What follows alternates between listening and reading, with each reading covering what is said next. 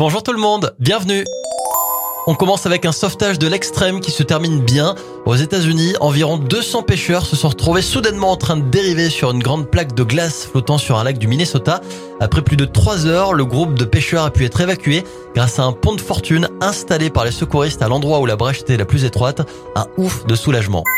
C'est une nouvelle qui nous rend très fiers en tant que Français. Ça y est, la baguette de pain a été inscrite par l'UNESCO au patrimoine mondial immatériel de l'humanité. La baguette de pain, ou plus exactement les savoir-faire artisanaux et la culture de la baguette. On continue notre cocorico en félicitant une nouvelle fois l'arbitre française Stéphanie Frappard euh, qui a dirigé hier soir le match Costa Rica-Allemagne. Elle est devenue la première femme arbitre principale en Coupe du Monde masculine. Un grand bravo à elle.